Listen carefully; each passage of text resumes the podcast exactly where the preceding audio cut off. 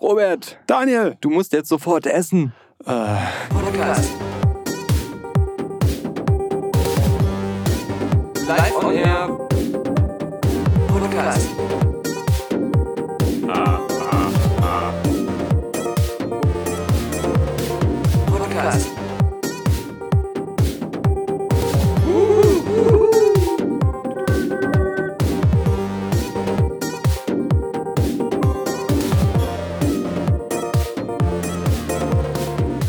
Haben eigentlich mal gesagt, ach, wir testen jetzt auch solche Fastfood-Riesenprodukte von irgendwelchen Fastfood-Tempeln nicht mehr, weil äh, das ist ja auch irgendwie gegen unsere Überzeugung, überhaupt da irgendwas zu essen.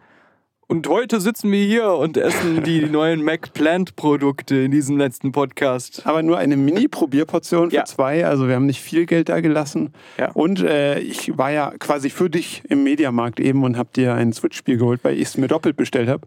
Ähm, und hab dir dann äh, die Version von Metroid Prime Remastered besorgt. Und Ja. was lag näher als der zweite Stock? Dieses Alexa-Einkaufszentrum, wo ein McDonalds war. Dieses mit dem, äh, das, das habe ich doppelt bestellt, musst du uns gleich auch nochmal erklären, weil es auch Ja, ja. für normale Leute etwas bizarr klingt. Total. Für mich auch. Aber wie gesagt, wir haben, ich musste dann, als du ähm, hier warst, nach deiner dann noch anschließenden Reise hierher, Ja. musste ich für meine Nachbarin, mit der ich ab und zu gerne einen Rotwein trinke, aber die mich auch vor circa einem Jahr unter anderem unterstützt und vielleicht sogar gerettet hat, als die Nachbarin unter mir sich über die unter anderem Lautstärke des Podcastens beschwert hat, aber auch Mhm. generell. Ich Äh, glaube immer noch eine versprochene ausführliche Geschichte für ein Patreon. ja, das stimmt, die, stimmt, die muss auch irgendwann kommen. Eine Hürde für viele ältere Leute sind so Sachen wie irgendwas mit E-Mails, irgendwas mit Fotos verschicken über irgendwelche Geräte, sei es Smartphones oder, oder so. Ich habe äh, zwei Sachen, die sehr wichtig zeitlich waren für sie, weil sie die gleich direkt wegbringen musste in Person.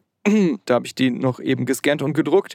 Und dann kommen wir gleich zu dem Thema, was wir nach unserer Verköstigung besprechen. Ja. Äh, Drucker und Druckersoftware. Aber Ja. gut. Äh, spezifisch möchte ich hier erwähnen, Tintenstrahldruck. Ja, ja, um es ja. mal zu pinpointen. Aber ja, McDonalds äh, tischt auf. Wir haben äh, diese Plant, einen McPlant Burger und eine Plant Nuggets. Ich weiß gar nicht, wie die offiziell heißen. Äh, ich, äh, Mac, McPlant heißt, glaube ich, der Burger. Okay. Und Plant Nuggets heißen die Nuggets, glaube ich. Ich habe sie noch mal kurz eben im Ofen, zumindest, dass sie nicht labberig sind. Also sie haben jetzt auch eine größere Krosse, als sie hätten, wenn sie äh, live verzehrt worden wären. Aber sie sind jetzt auch nicht heiß oder wirklich warm, weil ich wollte auch nicht das Risiko eingehen, dass es dann verdörrt. Also wie nennt man das? Austrocknet. Ja. Oder dass wir hier vor dem Mikro so. Ja. Also jetzt habe ich es trotzdem gemacht. Ich weiß, eigentlich hast du es jetzt schlimmer gemacht, als es wäre, wenn es tatsächlich so heiß ich, wäre. weil ich gebe dir mal die Barbecue-Soße, ich kann damit nicht umgehen. Ich weiß noch, Mit als schütte sie einfach äh, da drauf. Genau. Ja, gut, gut. Das ist nur zum Rauskarren, Robert. Ja, okay. Du solltest es nicht vom Löffel essen. Das ist, das ist ekelhaft. Ich finde ja schon mal, der Pla McPlant, ne, Mhm. du, wir haben den ja brüderlich in die Hälfte geschnitten. Ja. Und ich finde, so von dem Anschnitt her sieht der auf jeden Fall appetitlicher aus als der Vegan TS. Weil da war, stimmt. war dieses rosane Patty und da war auch sonst gefühlt nur noch ein Salatblatt drauf. Und da ist hier Ja. so ein bisschen burgermäßiger. Das stimmt. Sieht aus wie eine gute Mischung an Zutaten. Und äh, ich muss aber jetzt, wie gesagt, dazu sagen, das Brot ist eigentlich jetzt optimal so angebacken.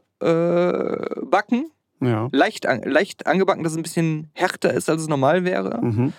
Aber ähm, das wäre natürlich nicht so. Also ich glaube, der, wär, Genau. der war, als ich ihn original reingesteckt habe, auch eher weich und labberiger, als es jetzt ist. Klar. Mhm. Aber ich weiß nicht, ob ich Fan der Soße bin. Also Mhm. extremer Fan, ich finde sie okay. Aber ist schon nach dem ersten Biss weiß ich, er ist besser als der Vegan TS. Ist ja übrigens für alle, die es nicht verfolgt haben, auch eine Kooperation mit Beyond Meat. Also alles, was wir jetzt essen, ist quasi Beyond Meat. Also ein Fleischersatz essen. Erstmal insgesamt ist es eines der besseren McDonalds-Erlebnisse der letzten Jahre, das ich hatte. Mhm. Dass ich nicht beim Reinbeißen, obwohl er jetzt wie gesagt nicht gerade küchenfrisch heiß ist, aber dass ich nicht schon beim Reinbeißen denke, boah, fuck, für diese Enttäuschung habe ich jetzt wieder bei McDonalds Geld ausgegeben. Mhm. Des, deswegen bin ich auch seit Ewigkeit nicht mehr zu McDonalds gegangen, außerhalb unserer Verköstigungstests. Hat auch komplett keinen Bock mehr drauf. Als ich eben im McDonalds war, das ist ja in so einer Mall am Berliner Alexanderplatz, war es unfassbar voll. War natürlich auch gerade Mittagszeit so ein bisschen. Ich glaube, die hatten nur für die Me- Menschenmasse, die da waren, relativ wenig Bestellautomaten. Lass es vier Stück oder so gewesen sein. Vielleicht nur drei, drei doppelseitige. Also sagen wir mal sechs Bildschirme. Und da waren auch schon Schlangen. Dann gab es einen Typen an der Kasse, der die Bestellung in klassischer Manier entgegennahm. Da waren drei Leute, also habe ich mich damit angestellt.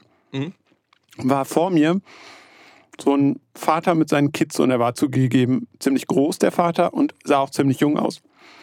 Woher weißt du, dass es überhaupt der Vater war? Ja, ja, ne? Weil dann hat natürlich der Typi gefragt, bist du eigentlich Bruder oder Vater? Also der, der die Bestellung annahm und dann hat er dem das kurz, "Ja, ich, ich bin der Vater und äh, oder nee, der hat von sich aus gesagt, hier meine beiden Söhne wollen immer das und das und ach, du bist der Vater und dann hatten die bestellt, dann rief er erst eine Kollegin zu sich und meinte dann, hey, guck mal diesen Typ da an, das ist der Vater von den beiden, das ist gar nicht der Bruder. Und boah, wie der Junge und wie groß der ist. Und dann guckt er mich an und so, ah, sorry, du willst ja eine Bestellung auswählen. Aber guck mal da vorne, das ist der. So, ich so, ja, ich habe es jetzt dreimal gehört. Das ist äußerst bizarr. Aber das klingt auch wieder nach so einer typischen Berlin-Sache. Diese Art und Weise, dass Verkäufer solche Gespräche mit einem führen im Supermarkt oder so an der Kasse, das ist echt so eine Berlin-Sache, wo auch Leute außerhalb von Berlin immer dann von reden, dass sie das in Berlin erlebt haben. Ja. Voll. Also, die, diese Nuggets, ich glaube, sie profitieren auch ein bisschen von der Ofen-Nachkrossung. Mhm. Ja. Äh, kann ich speziell bei diesen Nuggets von jetzt an empfehlen. Aber ja, die schmecken, also die schmecken wirklich echt gut, würde ich sagen. Also, das sind ja auch Produkte, die es zum selber kaufen schon in sehr guter Form vegan auch natürlich gibt. Das heißt, es ja. ist jetzt nicht Zauberhandwerk. Aber man ist ja normalerweise von gerade McDonalds gewohnt, dass sie es dann trotzdem nochmal scheiße hinkriegen. Und ja, wenn man schon zu McDonalds geht, so, würde ich sagen, sollte man mal das hier lieber probieren. Ähm, aber es ist alles jetzt keine riesige Geschmacksexplosion oder es ist so wert es nur dafür extra jetzt dahin zu gehen, Nee. weil es so geil wäre oder sowas. Also, Wenig überraschend. Aber ja, es ist gut, jetzt die Option da zu wissen. In dem Sinne auch, dass man einfach hofft, dass durch solche Läden auch Leute rangeführt werden, die es sonst nicht probiert hätten. Vielleicht mal. Ich finde, wir sollten zu McDonalds genau zu der Filiale gehen und gucken, dass der Mitarbeiter wieder da ist, der dich heute bedient hat. Und dann sagen wir einfach, ich wäre dein Sohn. Oh ja, Und gucken dann, ob er auch wieder die anderen Mitarbeiter ruft und sagt, du, du les mal. wir müssen doch abklären im Detail, wer der Sohn von wem ist. Na, wenn wir sagen, ich wäre der Sohn, dann sagen sie so, das ist der Sohn, guck mal, der sieht aus wie so ein kleiner Opi, der bewegt sich auch irgendwie wie ein Ja. Opi. Das, ist ein, das soll ein Kind sein, das ist ein Kind. er trägt ein Longboard. Und der hat Young Daniel Pog auf seinem Shirt stehen. Also zumindest scheint er jung zu sein. Aber der andere heißt Brobert, also scheint er doch der Bruder zu sein. ah, Drucker. Also, mir ist nur gerade wieder aufgefallen, als ich so drucken wollte und dann beim ersten Druck hat er ganz komisch Elemente von der zweiten, vom zweiten Blatt, von der zweiten Seite, einfach mitten auf die erste Seite gedruckt und so ganz komisch verschwommen. Ja, Klassiker. Und das hat er aber nur bei einem gemacht. Die nächsten, ich habe halt direkt drei Kopien machen wollen, die kamen okay raus.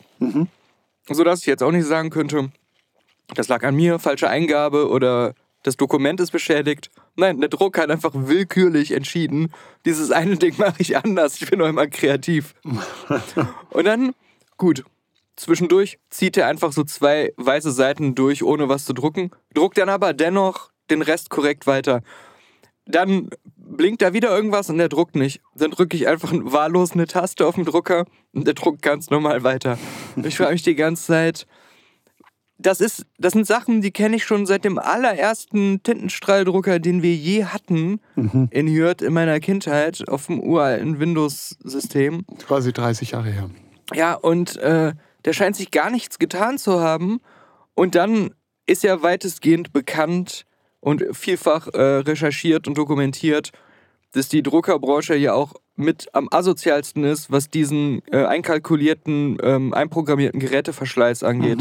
Damit die Leute sich alle paar Jahre einen neuen Drucker kaufen. Und teilweise, früher war das mal so, alle fünf, sechs Jahre. Jetzt gehen die meisten schon so nach zwei oder drei Jahren kaputt. Und dann ist, werden aber auch so für 49 Euro beim Mediamarkt verkloppt. Also, ne? Genau. Aber es ist auch so, wenn du so ein Modell hast, das kam nämlich vor zwei Jahren auf den Markt.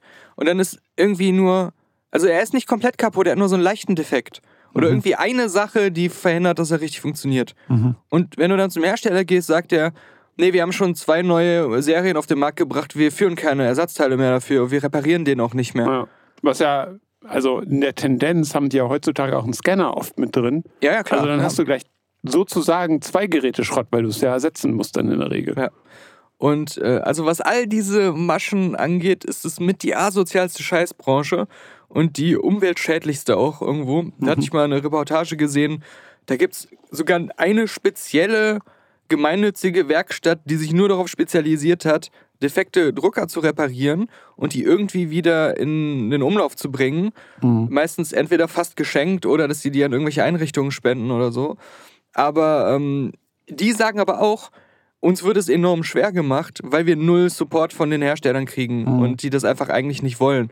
Äh, und äh, eigentlich aber die Geräte sind halt voll benutzbar und gut und so, aber sollen halt weggeschmissen werden.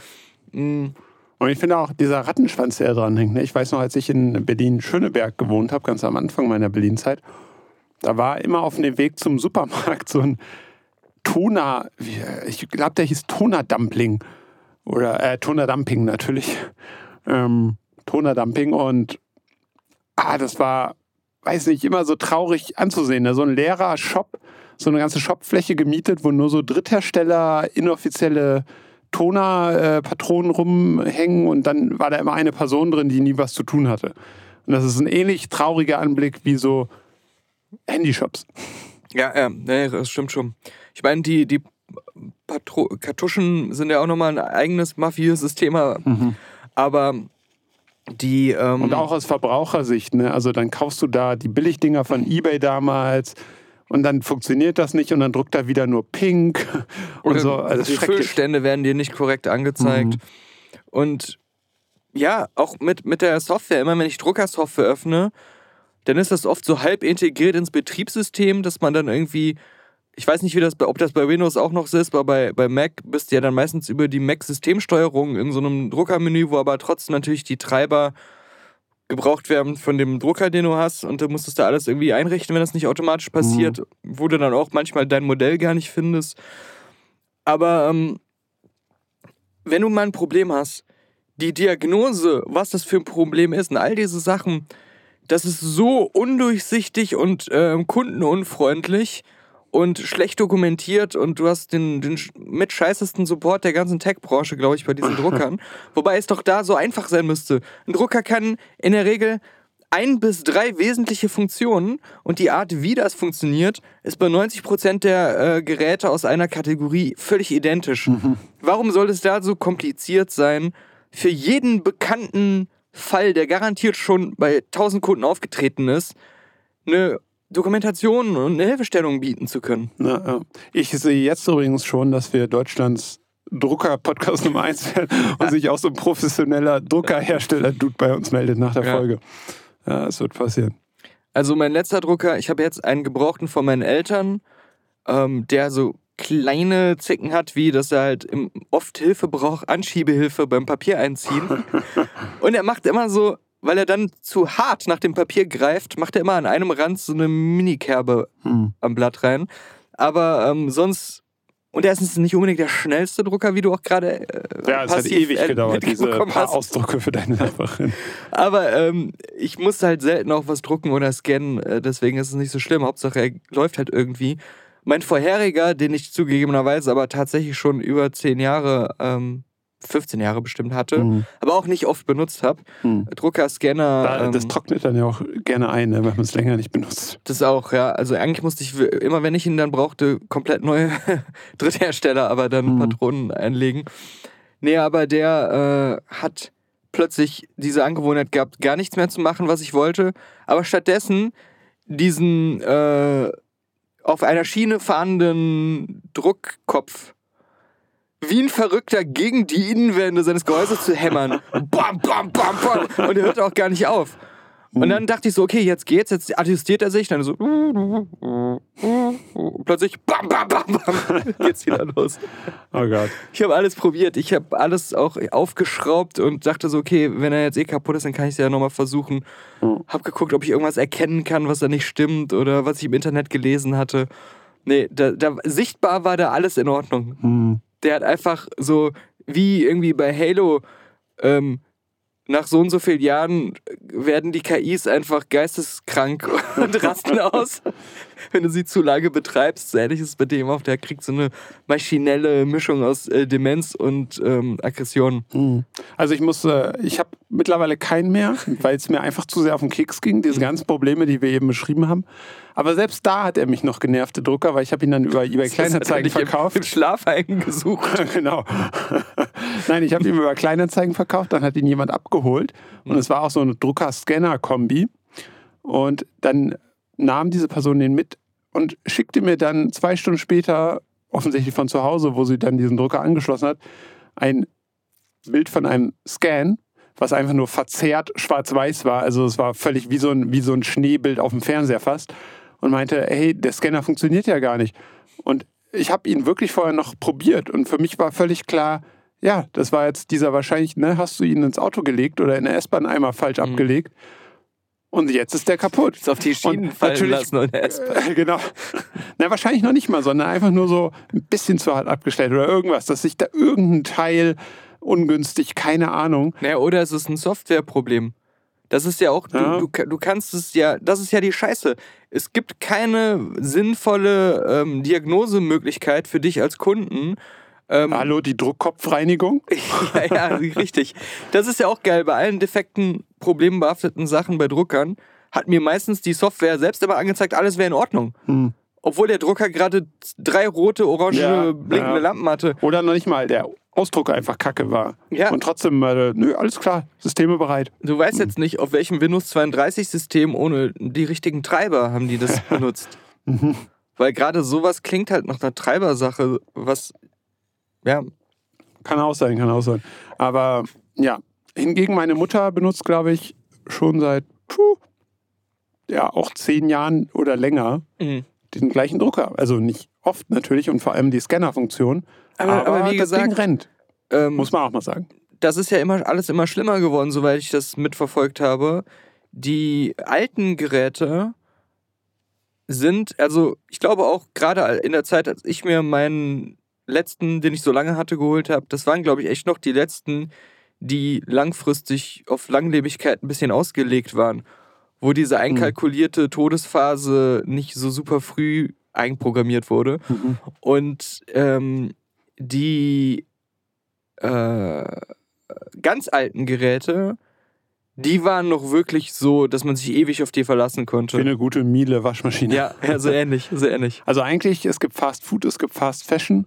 Ich habe heute auch wieder in, in der Mall natürlich jemand mit fetter Primark-Tüte gesehen. Mhm. Jetzt äh, eigentlich müssten Obwohl wir die jetzt... zumachen. Ah, ja. Also, äh, ne, äh, Mhm. Ja, ja, weitestgehend in Deutschland, soweit ich gehört habe. Endlich. Und äh, ja, Fast Printing ist ein Ding. Mhm. Habt ihr hier zuerst gehört. Ich hoffe, Printing wird eh hoffentlich immer weniger ein Ding.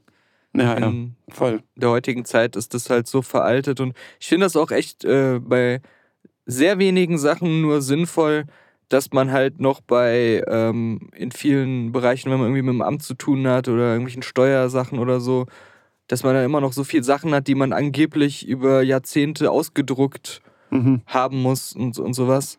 Äh, das ist total A aus der Zeit gefallen, B nicht gut für die Umwelt und Ja. C nervt es. So, Ja, kostet also- Zeit und Würde ich auch heute aus Gründen, welche auch immer das sein sollten, einen Drucker haben müssen, dann wäre es immer Tendenz, Laser Hm, und nur schwarz-weiß. Also einfach so hm, hm. einfach halten, wie es geht. Aber Bei ähm, Schwarz-Weiß bin ich nicht bei dir, weil ich habe das auch immer gedacht und habe auch bei meinem letzten Drucker einen, der konnte zwar Farbe drucken, aber nur Schwarz-Weiß scannen Hm. und die Farbdruckfunktion war jetzt auch nicht die beste. Das, das war mir dabei beim Kauf aus, genau wie du gesagt hast, der, der Begründung heraus egal. Und dann gab es doch dann immer wieder diese Momente, wo ich so dachte, ah, scheiße, warum habe ich keinen guten Farbdruck oder warum kann ich nicht farbig Hm. scannen? Und da hat es mich dann geärgert. Ich erinnere mich auch noch, also sowohl ich, äh, vor allem auch, ich glaube noch in meiner Anfangszeit von Berlin, wo ich dann auch noch einen Drucker hatte, aber auch vor allem meine Eltern viel früher äh, haben Fotos gedruckt viel. Das waren ja auch immer so, so Features, ne, die dann Ja, auch auf klar. der Verpackung angeteasert werden. Hier hast, kriegst noch einen Zehnerpack Fotopapier Ja, als. Test. Äh, am besten kaufst du dir auch immer nur das von Epson oder Canon, dieses Original Mhm. Print Plus, Glossy, bla. Und äh, dann wurden wild Fotos gedruckt. Aber auch da, diese Enttäuschung, weil Ja. wenn du ein Foto druckst, musst du ja erstmal dieses Ding justieren, der, das Papierfach, damit das nur noch dieses 10 Mhm. mal 15 Zentimeter Foto ist. Und dann stellst du ja Qualität auf hoch und so. Und dann dauert das ja ewig zu drucken. Und irgendwann kommt es raus. Mhm. Und dann, wenn du es dann rausnimmst und merkst, ja, an sich sieht das Foto gut aus, nur da unten ist so eine durchgehende pinke Linie, als sei da ein Bildschirmfehler oder so. Abschneiden, Dann Robert. ist so, oh. ja, genau. Ich hatte das aber auch gerade. Äh, ich scanne die Sachen ein. Natürlich war da teilweise ähm, das Papier, was ich dann da kopieren sollte, äh, schon gefaltet und dann hattest du da die Linien drin.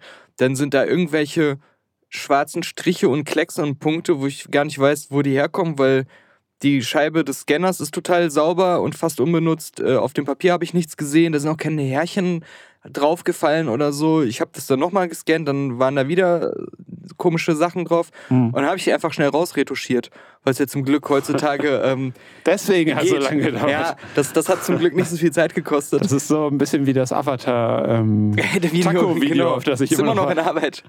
Was du schon eigentlich gesehen hattest, aber Genau, danach genau. ging die Bearbeitung weiter, ja. Ähm, nee, aber die, die, ähm, äh, nee, was wollte ich gerade sagen? Bildbearbeitung. Die- die Enttäuschung, genau, Ja, ja, die. Enttäuschung, ja. Die ist da. Ich, ich habe irgendwann mal noch meinen alten ähm, Fotoalben von meiner Familie geblättert, aus den guten alten ähm, hier äh, Aquafilm-Kameras. Nicht die, die Sofortbilddinger, sondern die man noch dann zum Entwickeln abgibt, Mhm. diese Rollen. die Kodak-Rollen und so, ja.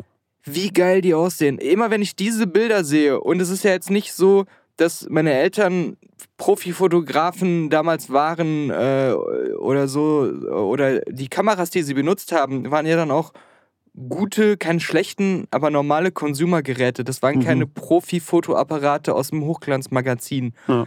Aber die Bilder von der Farbcharakteristik und wie sie das Licht einfangen Was ja auch so. viel im, im Post-Pro, also ne, die Leute, die die Fotos entwickeln, können ja, Ja. viel dran drehen. Ja, genau. Das ist ja alles ein chemischer Prozess und Mhm. sowas. Und äh, da haben die natürlich schon alles sehr gut optimiert. Aber ähm, die sehen so geil aus. Ich frage mich immer, wenn ich die sehe, wie können Leute heutzutage. Nur, wir, nur Smartphone, bitte. Äh, ja, wie, wie, wie kann man mit äh, äh, wie konnte sich Smartphone-Fotos durchsetzen? Wie konnte sich all irgendwas Digitales durchsetzen? Weil es sofort verfügbar ist, nachdem du den Knopf gedrückt hast. Und du kannst es an deine Tante per WhatsApp schicken. Ja, aber, aber Ja, trotzdem, weiß, du meinst. warum, gab's, warum hat sich nicht beides gehalten? Ja. Ich meine, theoretisch gibt's das ja noch, aber es findet ja kaum noch statt oder Mhm. es ist nicht im Bewusstsein so drin und das macht ja auch kaum jemand. Aber Diese komischen Leute mit Kameras. ja, Vor allem analoge Fotografie. Ich war tatsächlich letztes Wochenende auf einem Fotokurs. aber lass Also, mich noch eine Sache ja. schnell dazu sagen. Es geht ja auch nicht nur um die reine Bildqualität, weil du kannst auch ein geiles DSLR-Kamerafoto machen, das entsprechend äh, bearbeiten, dass es wie ein Analogbild aussieht und es dann auf einem geilen, echten Fotopapier hochglanzmäßig ausdrucken Mhm. und es wird so geil aussehen. Das Mhm. kannst du machen. Aber alleine schon das standardmäßig in diesem Format auf diesen echten Foto Fotomaterial zu haben, Ja, macht so viel aus. voll. Ja. voll. Ähm, ja, also wir haben, wir waren, oder ich war ja, oder wir waren ja letztes Jahr in Portugal drei Monate. Wissen vielleicht noch einige Zuhörerinnen und Zuhörer. Und da haben wir jetzt auch, äh, als Weihnachten nahte und wir wussten, okay, irgendwie beide Mütter am Start und so, und das interessiert die auch bestimmt, haben wir auch ein Fotoalbum drucken lassen. So, ne, zwar mit normaler Kamera, Schrägstrich Handy, also beides, ähm, eher die Kamera aufgenommene Fotos, aber selbst die Dinger ausgedruckt auf blätterbarem Papier zu haben, in verschiedenen Formaten und Größen und bla bla bla, es war richtig geil. Mhm. So, da, da wird einem erstmal wieder bewusst, wie sehr doch so rein digitale, ne, sei es jetzt mit dem Apple TV auf dem Fernseher oder mit dem iPad in der Hand oder natürlich die schlimmste Fassung mit dem Handy in der Hand, äh, dass es doch ganz schön dagegen ab- abstinkt. So. Es ist halt einfach immer noch ein starker Unterschied, äh, finde ich, spürbar, ob das jetzt bei Filmen bewegt oder Standbildern ist. äh, die, ist es eine Abbildung eines Sensors, der das digitalisiert, dann äh, in Daten umwandelt und das wird dann irgendwie durch Pixel dargestellt? Oder ist das tatsächlich das eingebrannte Licht auf irgendwie einer Hm. chemikalischen, äh, physikalischen Basis ähm, festgehalten und dann mit Emulsion und so weiter verarbeitet? Und die, die Ästhetik, die bei, die bei rauskommt, aber auch einfach das, ähm, wie, wie rund das wirkt und wie organisch das wirkt, diese alten Fotos zu sehen, Hm. das wirkt wirklich wie, man hat eine echte Erinnerung in der Hand. Die natürlich leicht verblasst und verändert ist. Nicht fotorealistisch, wie man es vor sich sieht, Ja. wenn es absurd klingt. Aber die, es kriegt plötzlich diese geile, geile Erinnerungscharakteristik. Äh. Wenn ich mir so alte ähm, Digitalfotos oder als dann Smartphones mit Kamerafunktionen immer mehr in Mode kamen, irgendwelche an, an erinnerungswürdige Momente, Fotos davon dann angucke als Smartphone-Foto, empfinde ich nicht diese Art von Mhm. Nostalgie Mhm. und Erinnerungsgefühl. Oft denke ich mir dann immer so, irgendwie cringe. Ja, vor allem so die, die, ja, die frühen Sachen. Gibt mir das die Gefühl sind doch nicht alle zurück. scheiß aufgelöst, scheiß Qualität. ja, ja, das, Vor allem, wenn es ein bisschen dunkler wurde, wurde es ganz schnell krisselig und so. Ja. Ja, ganz schlimm. aber auch bei heutigen Sachen, wenn ich mir das dann angucke, das bringt für mich kein Erinnerungsgefühl so richtig wieder. Hm. Das, ist, äh, das, das gibt mir nicht diese Weil Emotion. man ja auch damals ne, auf, keine Ahnung, 30 Bilder pro Rolle beschränkt war. Hm. Das ist eben nicht, dass man tschück, tschück, tschück, tschück und dann hat man so einen Fundus von 30 Bilder für einen Abend oder 50. Die braucht man nicht, sortiert man auch nicht aus und bearbeitet man auch nicht in der Regel. Und da war halt so diese zwei geilen Bilder von uns. Ne? Da warst du auch eher mal geneigt, keine Ahnung, ne? jetzt ganz plattes Beispiel, du bist mit Freunden im Restaurant. Dann weißt du, du hast nur diese 30 Bilder für den Tag und dann fragst du halt mal eher eine andere Person, ob sie ein Foto von euch allen machen kann. Hm. Und jetzt machen die alle halt ein Selfie und sehen alle halb bescheuert aus. Also, Aber das Witzige ist auch, heute gibt es tausend Beauty-Filter und so Sachen. Und generell gucke ich oft digitale Fotos mir an, was hat jetzt der iPhone-Sensor damit gemacht. Und denke mir, wie scheiße sieht der Hautton aus? Mhm. Oder warum sind die Details so kacke? aus? Warum sehe ich so hässlich aus? Ich sah doch auf dem Vorschaubild, auf dem Bildschirm gerade nicht so hässlich aus wie in dem Foto, was jetzt hier festgehalten wurde. was hat sich dazwischen verändert auf dem digitalen Weg dadurch? ja. Aber bei so alten Bildern ist mir ganz stark aufgefallen, dass die ähm, ohne diesen ganzen Kram, nur durch die, den normalen Filmentwicklungsprozess, oft ähm, viel schmeichelhafter und äh, Beauty-Shot-mäßiger wirken. Hm. Ganz normale Fotos, wo man gar nicht diesen Effekt so bewusst jetzt Außer so hatte. Fotos von unseren Eltern äh, zur Hochzeit, da sehen sie alle hässlich aus. Wirklich? Ja, es gibt das Nein. typische Eltern-Hochzeitsfoto, wo sie so, so Fremd- komisch in die? Kamera und dann ist so ein Glow drumherum. Ach so. Das war so diese Nee, Zeit. Das haben meine Eltern nicht. Ich muss sagen, wiederum, ne, äh, Smartphones, bla bla bla. Ich finde es ganz geil, jetzt als druckerloser Mensch, dass mittlerweile die Kameras trotzdem so gut sind, dass äh, Dokumentenscans so geil aussehen. Also es gibt Ja. dann ja auch Apps und dann, Ja, ne, ja. da wandelt ja auch eine Software das nochmal um in, sieht eher wie eingescannt Mhm. aus und äh, dö, dö, dö.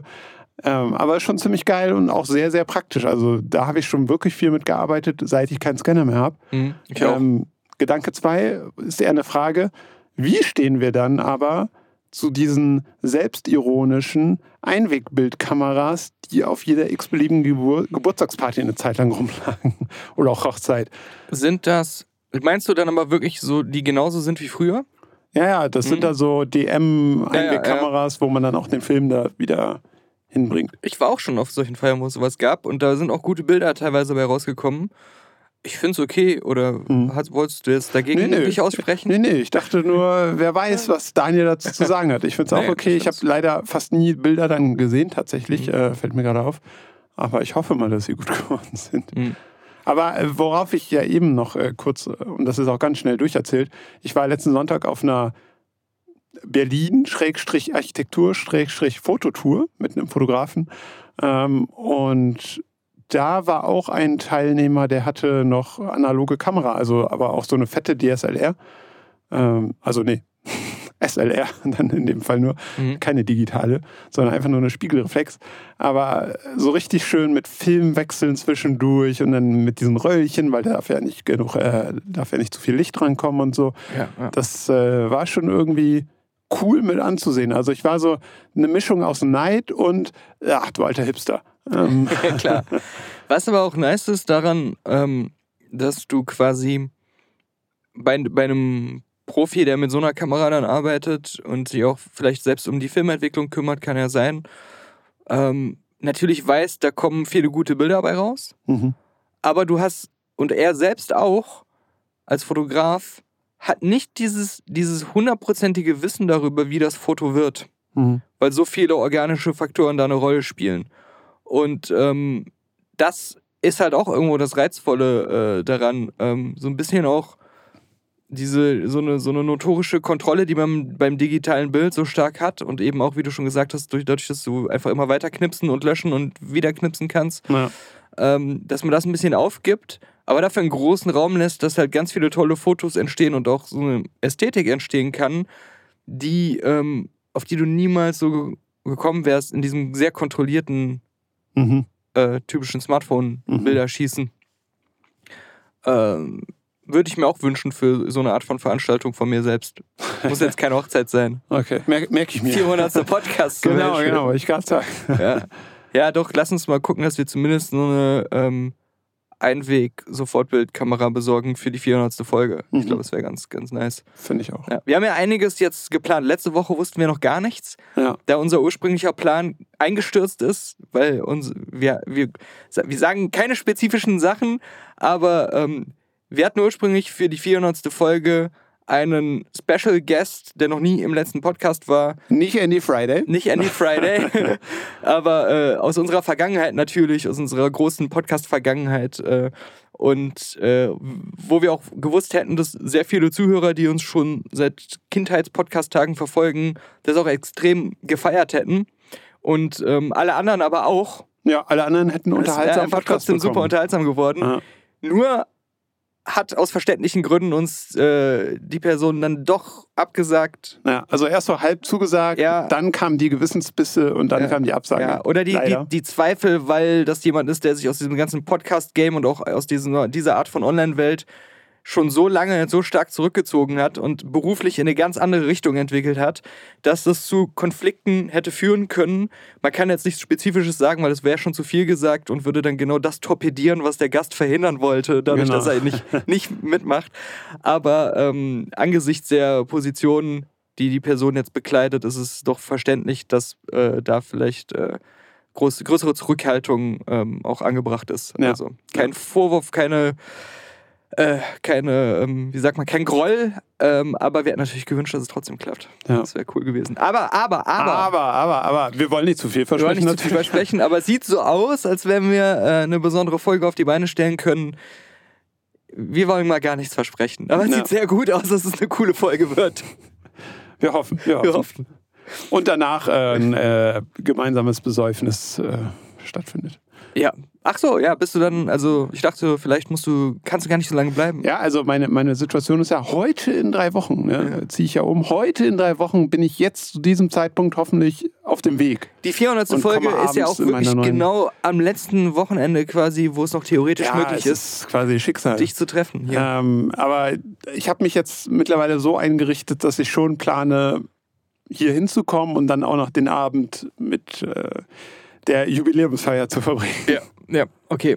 Das ist gut, das ist gut, Robert. Ähm, wie gesagt, lass uns noch nicht drüber reden. Nee, ich habe nee, nee. Angst. Ich Ist will nicht, dass nur- es wie Saskias Also die OnlyFans endet. Jubiläumsfeier, von der ich jetzt, äh, die ist intern. Also da, da haben die anderen, die hier gerade zuhören, eh nichts von. Okay. Ähm, Außer vielleicht so ein paar Sofortbildkamerafotos im Nachhinein. stimmt, stimmt. Ja, schauen wir mal. Ja. Ähm, ja, äh, Drucker-Thema ist übrigens was, ich bin mir sehr sicher, dass wir das vor bestimmt über einem Jahr oder so, wir beide auch schon mal hatten. Hm. Mir werden gerade so Erinnerungen wach, dass ich da mal, weil ich die ganze Zeit so gesagt habe gerade, ich habe mir da so Dokus angeguckt, ich habe mir, äh, ich habe mich mit dem Thema mal befasst. Jetzt fällt mir ein, Kann nur im Rahmen des ja, Podcasts das war für die letzte Website, weil ich damals Reportagen und Berichte und Recherchen rausgesucht Mhm. habe über das Thema, weil wir schon mal drüber gesprochen Und haben. auch deswegen äh, seit Jahren kein Canon oder Epson-Sponsoring. Ja, da, genau. wir haben ähm, keine Sponsoren, aber bei manchen haben wir sogar einen Grund. Ja, genau. Warum sie keine Wir haben Sponsoren sind. Anti-Sponsor. Boah, aber das wollte ich eh schon lange sagen und da wird es auch nochmal bei Patreon eine Sonderfolge geben zum Thema Manscaped. Mhm. Die mir, eine, eine Sonderfolge, die mir im ähm, publiken Rahmen vielleicht etwas zu intim wäre, aber die ich bei Patreon gerne irgendwann mal machen würde. Aber Äh, ähm, die die äh, kriege ich ja super oft. nur, gen genau, äh, nur generell gesprochen, möchte ich mal Folgendes sagen. Weil mich das stört, dass Podcasts und Influencer und generell online stattfindende Content Creators, die ich eigentlich selber gerne gucke und schätze, gerade weil sie auch gute journalistische Arbeit machen und weil sie ähm, sehr integer und ehrlich und vernünftig wirken, Mhm. dass selbst die teilweise auch irgendwo aus der Not heraus und weil sie vielleicht nicht meine und unsere Möglichkeiten haben, äh, auf sowas zu verzichten, um ihren Content machen zu können, Mhm. Ähm, machen dann aber Werbung für Produkte, wie du jetzt auch schon gerade direkt festgestellt hast, für die gefühlt jeder, der sowas macht, Werbung macht. Ja. Wodurch es natürlich auch den Hauch hat, gerade bei solchen, die es dann übertreiben, ne? dass es ja auch geil sein muss. Mhm. Weil es ja überall. Ja, aber dann fragst du dich, und das sind Sachen wie Manscaped, Athletic Greens, ne, diese Sachen. Mhm. Wenn ich ein bisschen drüber nachdenke, Y-Food. noch 10 an. Y-Food kann man auch dazu zählen. Die haben noch so diese Höhle der Löwen Frank Thelen Vergangenheit. Also darum macht es auch Mhm. Sinn, dass sie diesen Weg der Werbung gehen. Aber na, es gibt eine ganze Reihe solche Produkte, die einem ständig äh, so da kommen. Man muss sich aber echt mal fragen, wenn das wirklich so gute Produkte sind, Warum Und- müssen die denn?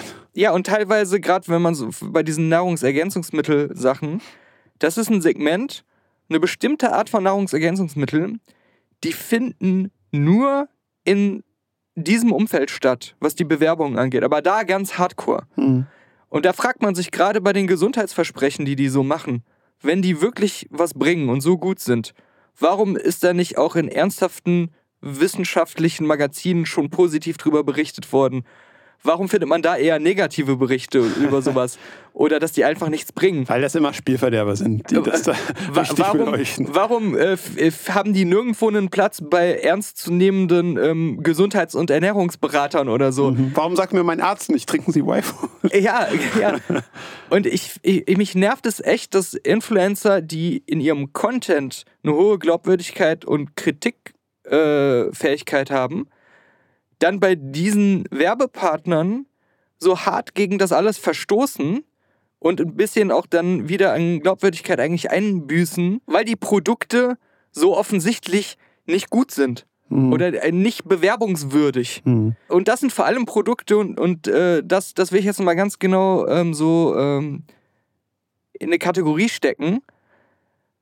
Die existieren quasi nur. Das ist wie ähm, Red Bull. Das Marketing ist das Produkt. Mhm. Das Image und das Ja. speziell in diesem Umfeld stattfindende Image ist die Idee der Firma, das ist die Idee des Produkts. Das Produkt an sich ist komplett belanglos, meistens höchstens mittelmäßig, macht gar nichts neu oder besser als die tausend anderen Sachen, die es in dem Markt schon gibt. Tendenziell ungesund. Bei solchen Sachen äh, kann das auch oft der Fall sein. Und das Marketing ist es, wie gesagt, das ist das Alleinstellungsmerkmal des Produkts. Hm. Das Design vielleicht noch optisch so bei sowas wie Manscaped, aber sonst ist es, es ist nur, das Produkt ist das Image. Ja. Und ich finde, Influencer, die was auf ihre Glaubwürdigkeit halten, sollten komplett davon absehen, Produkte zu bewerben, die eigentlich nur ein Image sind, was man bewirbt, wo eigentlich kein echtes Produkt hintersteht. Mhm. Diese reinen Marketing-Bubble-Dinge finde ich unter aller Sau. Aber Nervt apropos, mich, das nervt mich apropos echt. Äh, unter aller Sau, Nerven und äh, Werbung vor Videos etc. Ähm, ist ja auch Old News jetzt schon, weil es schon zwei Wochen oder so draußen ist. Aber hast du gesehen, äh, fand ich ziemlich gut von Böhmermann die Analyse der ähm, Investment Buddies, die haben immer so vor Videos gespielt werden, also diese Business Coaches in Anführungszeichen. Ähm, da fand ich das auch cool, weil der hat äh, in, in seinem vor zwei Wochen in dem Segment 20 Minuten darüber berichtet, so ein bisschen ne, wie immer mit Insights und so und wir haben uns da eingeschleust und so. Ähm, aber dann auch gleichzeitig eine Website geschaffen, wo tatsächlich Betroffene, die jetzt händeringend ihr Geld zurückhaben wollen oder nicht bezahlen wollen, aber dazu gedrängt werden, sich melden können und denen dann auch rechtlich geholfen wird. Mhm. Ähm, das fand ich dann auch wieder. Das ja, ist mega geil. Die ganze Aktion ähm, und das Thema ist natürlich auch nichts Neues und auch schon beleuchtet worden, aber kann meiner Meinung nach nicht oft genug ins äh, Bewusstsein gerade von Leuten, die tendenziell vielleicht nur Böhmermann gucken, was Mhm. solche investigativen Sachen angeht, zurückgeholt werden und dann inklusive dieser Hilfe-Hotline und sowas. Das finde ich auch, müsste noch öfter bei solchen Arten von Themen gemacht werden. Mhm. Aber diese ganzen, das, da, aber das genau passt genau dazu. Das ist nochmal die nächste Stufe. Das sind Scammer, das sind Betrüger. Genau, das ist äh, 4000 Euro hierhin überweisen und wir versprechen dir, du machst bald deine 10.000 und dann weg. Und seit es YouTube gibt, ist es sogar immer schlimmer geworden, dass YouTube einfach ohne jede Prüfprozesse Ohne jeden Skrupel auch, muss man ja letztlich sagen. inflationär einen zuballert mit dieser Werbung von ausgewiesenen Betrügern. Ja, ja. Und dann, Oder äh, irgendwelchen Bettplattformen, wo dann Jack Bauer auf einmal ja, genau, für Werbung macht in deutscher Synchro. Schrecklich. Ähm, ja. Sportwetten äh, als äh, Sponsoren für ähm, große Oder Trading, Sportvereine Trading und ist es, glaube ich, auch. das Ähm, ganze ähm, Fernsehen, wenn du Fußball guckst, ist voll geballert mit ähm, Anreizen wett zu wetten. Ja. So, ich finde auch das, genau, das sind alles Sachen, das äh, ist ähm, kriminell. Das finde ich kriminell, persönlich. Total. Und aber diese, diese, diese Scammer, die sind ja nochmal, oder diese angeblichen, ähm, was, du sitzt immer noch zu Hause und nicht auf deiner Yacht? Mhm, genau. Ich habe in drei Milli äh, Monaten acht Millionen verdient und habe nicht dafür gearbeitet. Diese Geschichte Mhm. von einem Typen, der offensichtlich gerade in einer Jugendherberge sitzt, Ja. in seinem Video. Beziehungsweise in so einer gemietete Wohnungsstudio, was so halb tot aussieht auch. komplett unseriös, aber es gibt ja in, in verschiedenen Varianten. Manchmal sind die äh, so, hier, ich bin in meinem Office in New York oder in Dubai, hier ist der Ausblick, so, ähm, wo sie sich irgendwo eingebrochen sind, um das zu drehen, vielleicht sogar. aber dann hast du, und das finde ich halt noch viel mind, mehr mindblowing, jemanden, der komplett unseriös aussieht, sich noch so einen schlechten, schlecht sitzenden Anzug manchmal angezogen hat, der aber wirklich in so, so einem absoluten Drecksmotelzimmer zu sitzen scheint. Ja, Irgendwo ja, ja. Äh, völlig unspektakulär, wo du überall noch so Kabel hängen hast und Und so halb schiefe Lamellen vor den Fenstern. ja, so. noch irgendwie schmutzig auch überall. Also, ist, ja. Ja, aber da- das ist, das ist aber, da sind wir ja wieder bei Andy Friday.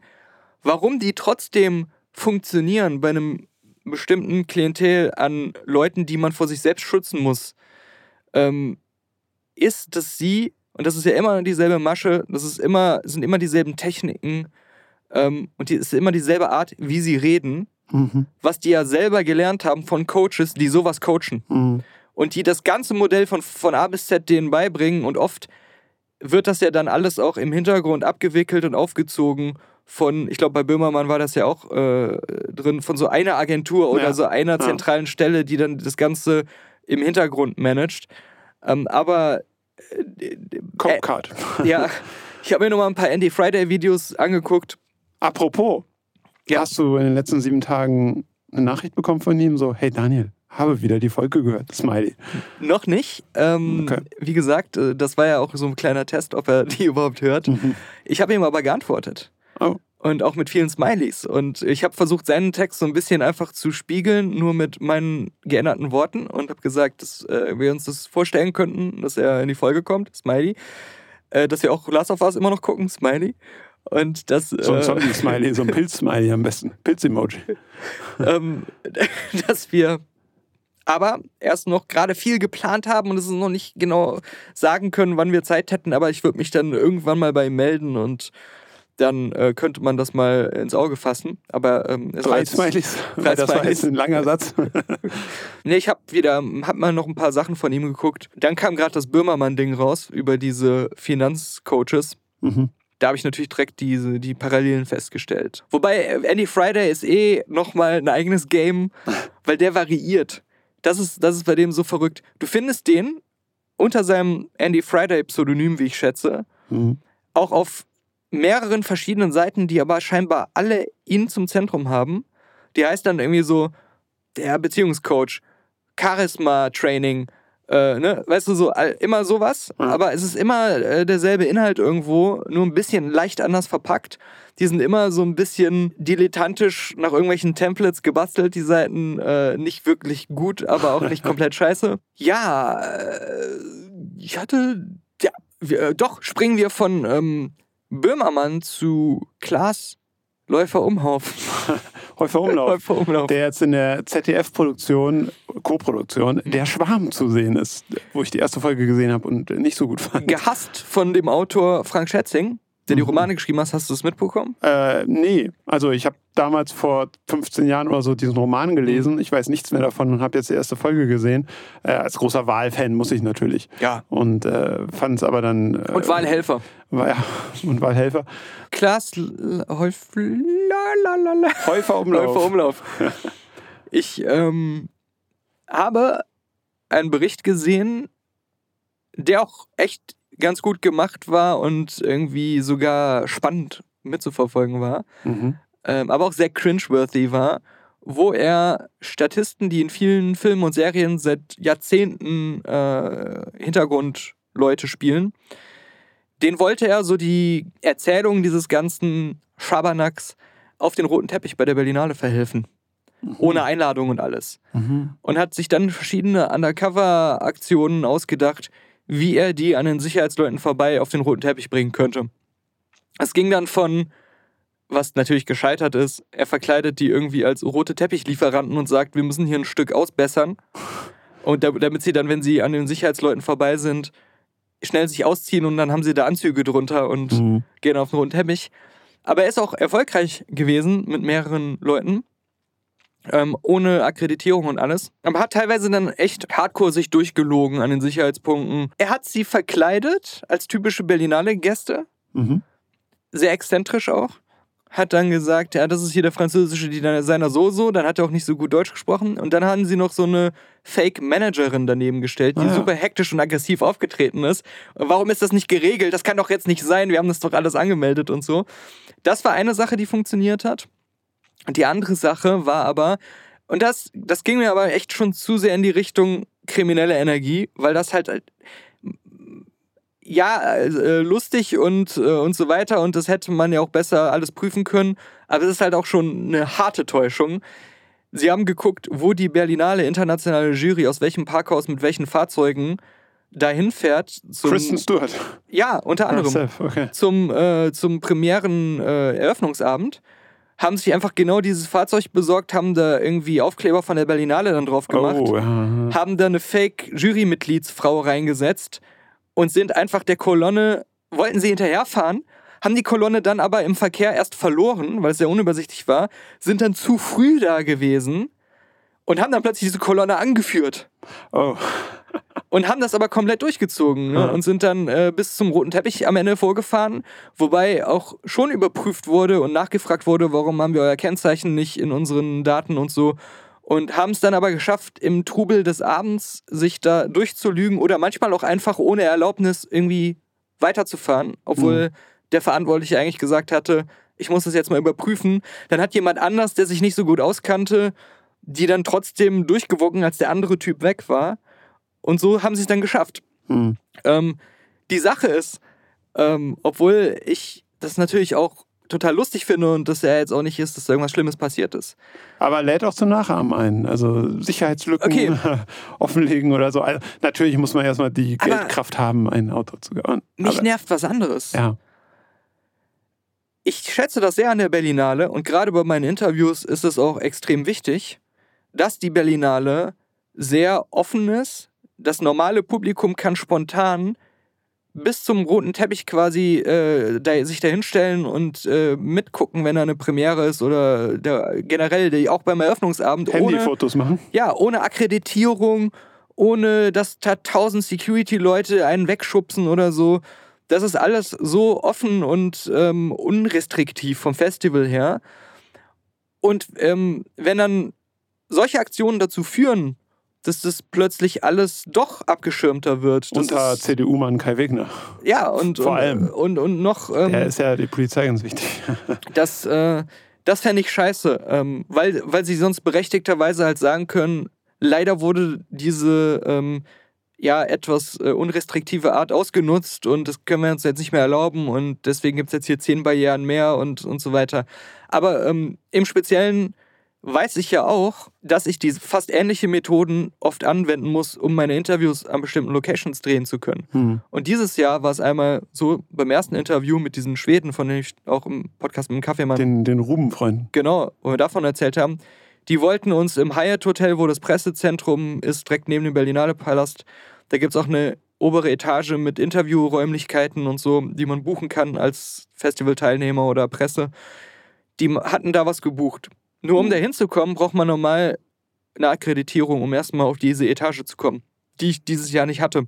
Mhm. Habe ich gar nicht versucht zu holen, weil brauche ich kaum. Und weil ich mich da, weil ich weiß, auf der Berlinale ist es kein Problem, mit den Leuten zu reden. Wenn ich da zu einem Security-Typen gehe, rede und äh, gehe und sage, ich habe einen Termin hier, äh, die Kontaktperson hat gesagt, ich soll da hinkommen, das ist für dieses Interview, dann lassen die mich in der Regel einfach durch, ohne Badge. Ja. Und ähm, die negativen Erlebnisse, die wenigen negativen Erlebnisse, von denen ich auch mal vor ein paar Jahren im Podcast erzählt habe, dass ich aus dem Kino geschmissen wurde, weil ich da ein Interview gefilmt habe, die, ähm, glaube ich, würden jetzt durch solche Aktionen mehr, Mhm. weil dann so ein Security-Typ sagt, ey, ich würde euch das gerne erlauben, früher hätte ich das gemacht, aber jetzt hat die Festivalleitung gesagt, keine Ausnahmen mehr, sonst wird wieder so eine Aktion gemacht. Ja, Ne, Man ja. weiß nie. Man darf nicht so leichtgläubig sein oder so. Und ähm, nee, dieses Jahr, äh, ich sag einem Security-Typ hier so und so und der sagt, ja, eigentlich können wir dich nicht durchlassen ohne Akkreditierung. Der Kaffeemann war auch noch dabei. Aber ich gehe jetzt mal mit euch zusammen hoch und dann suchen wir die Leute. Und wenn die das bestätigen, ist es in Ordnung. Mhm. Dann haben wir die nicht gefunden. Dann hat er uns ähm, da zum Presseschalter gebracht und dann haben die auch, niemand hat je in Zweifel gestellt, ob wir lügen oder ob wir andere Gründe haben, da hinzukommen, uns Ja. da irgendwie reinzuschleichen oder so. Ja. Alle haben nur versucht, uns zu helfen, unser Interview zu machen, unsere Interviewpartner zu treffen. Und von da an, wo wir an diesem Presseschalter waren und die unseren Termin rausgesucht haben und so, was auch nicht sofort geklappt hat, weil leider die schwedischen, äh, schwedische Belegschaft das gar nicht angemeldet hatte Ah. und wir das dann komplett improvisieren mussten Sloppy Sweets. irgendwo auf dem Flur. Aber selbst da haben die Berlinale Leute alle Augen zugedrückt, haben uns voll geholfen, dass wir das realisieren können. Und ähm, der Security-Typ Typ wurde innerhalb von fünf Minuten, ohne dass wir das, dass das je mündlich besprochen wurde oder wir das so richtig gemerkt haben, von jemandem, der eigentlich als Funktion hat, aufzupassen, ob wir Scheiße erzählen und uns deswegen eskortiert, um zu gucken, dass wir wirklich das machen, was wir ihm gesagt haben, was Mhm. wir machen, zu jemandem, der nach unseren Leuten sucht, die wir da interviewen wollen und eigentlich komplett äh, nur noch uns helfen will. Und dann auch mitten in diesem Prozess, als es dann einigermaßen alles gut aussah, ohne je wirklich sich diese Bestätigung dann final abgeholt zu haben, Mhm. ob es legitim ist oder nicht, ist er weggegangen und hat uns machen lassen. Und das ist kaum vorstellbar, sowas in, bei Cannes zu machen oder bei Venice oder so. Ja. Das ist echt auf der Biennale sehr krass offen und hilfsbereit. Ja, ja. Gerade auch solchen äh, Projekten wie meinem gegenüber, was halt ganz klein ist und da ohne Anmeldung einfach auftaucht. Und das, äh, ja, das ist das, warum ich so skeptisch bin, ob, solche, ob ich solche Sachen dann gut finde, Ja. aus eigenem Interesse. Gerade weil ja auch die Festivalleitung noch relativ jung ist, also und auch relativ neu besetzt, ne? Die können ja noch nicht auf zehn Jahre zurückblicken und sagen, locker sagen, Mhm. Ja gut, das ist jetzt eine einmalige Aktion von diesem Klaas. Und in der Regel läuft das schon bei uns, sondern ich glaube, dass so neue Leute dann auch relativ schnell eher sagen, aus Furcht, so, nee, da machen wir das jetzt alles safe. Mhm. So, also ich hoffe natürlich nicht für dich und andere, aber Und das, das ist halt das, äh, es ist irgendwie lustig, dass bei dieser, ja, auch gerade was die Hauptveranstaltung angeht, natürlich auch gaga-elitären Gesellschaft, ähm, dass man da jetzt einfach so Normalos quasi in Anführungszeichen hingeschickt hat und, so ein Puck. und ähm, dass das, äh, aber die, die Komponente, ähm, so ein bisschen hämisch, so, haha, guck mal, wie leicht das auf der Berlinale ist. Diese Idioten, Mhm. die würde ich so weit es geht zurückfahren, bitte, Mhm. weil das äh, ist, diese vermeintliche Schwäche ist vielleicht eine sehr wohlwollende Stärke des ganzen Ja, Festivals. Voll, voll. Äh, Das ja. wäre echt schon schade. Aber wo du gerade Klaas sagst, ähm, ich meine, ich fand die Aktion ja cool, wo Joko und Klaas jeweils ihre Instagram-Accounts an ähm, iranische AktivistInnen gegeben haben und die da auch immer noch posten. Also sie haben quasi, sind ihrem Versprechen treu geblieben, diese Accounts für immer in die Hände dieser Leute zu geben. Sind die wenn- Follower geblieben? Das habe ich mich direkt Ähm, gefragt. Weiß ich nicht. Alle ehrlich gesagt. deabonnieren. Weiß ich nicht. ähm, hoffentlich. Aber was, ich, was mir nur gerade wieder einfällt, ist dieser News-Bias. Man hört ja nichts mehr aus dem Iran. Also gefühlt, ne? Äh, Jetzt sind wieder andere Themen angesagt und man weiß gar nicht, und das weiß selbst ich nicht, als jemand, der relativ häufig Nachrichten liest, sind da eigentlich gerade noch Proteste oder ist das jetzt alles mittlerweile niedergerungen? Und äh, also man hört immer wieder vereinzelt von so Hinrichtungen, leider. Ähm, aber, aber ob das noch ongoing ist, ob die Leute noch mit voller Kraft auf der Straße stehen, keine Ahnung gerade. Zumal es gab positive Fälle, wo durch den Druck der internationalen Öffentlichkeit einzelne Leute, denen die Hinrichtung drohte oder ähm, die auch ähm, mitten in irgendwelchen Verfahren waren, tatsächlich freigelassen wurden und dann das Land verlassen mussten oder sowas. Aber zumindest, ähm, es gab diese Fälle, wo man auch ganz klar sagen kann, hätten da nicht ganz viele Leute jeden Tag überall gepostet, hier, das und das, äh, diese Person ist da ähm, der, äh, völlig zu Unrecht und ähm, es geht da nicht fair zu mit dem Ganzen, wie das abgehandelt wird, juristisch und so. Ähm, also gerade weil das doch eine Wirkung hat und doch schon einige Leute gerettet hat, ähm, leider zu wenige, aber ähm, trotzdem ähm, macht es was. Wundert mich das auch und es ist ärgerlich. Aber was ich sehr positiv finde, zumindest bei den Leuten, denen ich so bei Instagram vor allem folge, in sozialen Netzwerken generell, oft auch so ganz normale Privatpersonen, die gar nicht sonst medienmäßig äh, unterwegs sind, beruflich oder so, Mhm. dass da viele ähm, alle möglichen Sachen gerade aus dem Iran teilen ähm, und ähm, ihre Instagram-Stories oft voll sind mit solchen Geschichten, dass die und die Person ist so und so lange schon inhaftiert und äh, äh, rettet äh, diese Person vor der Hinrichtung und so weiter, solche Sachen.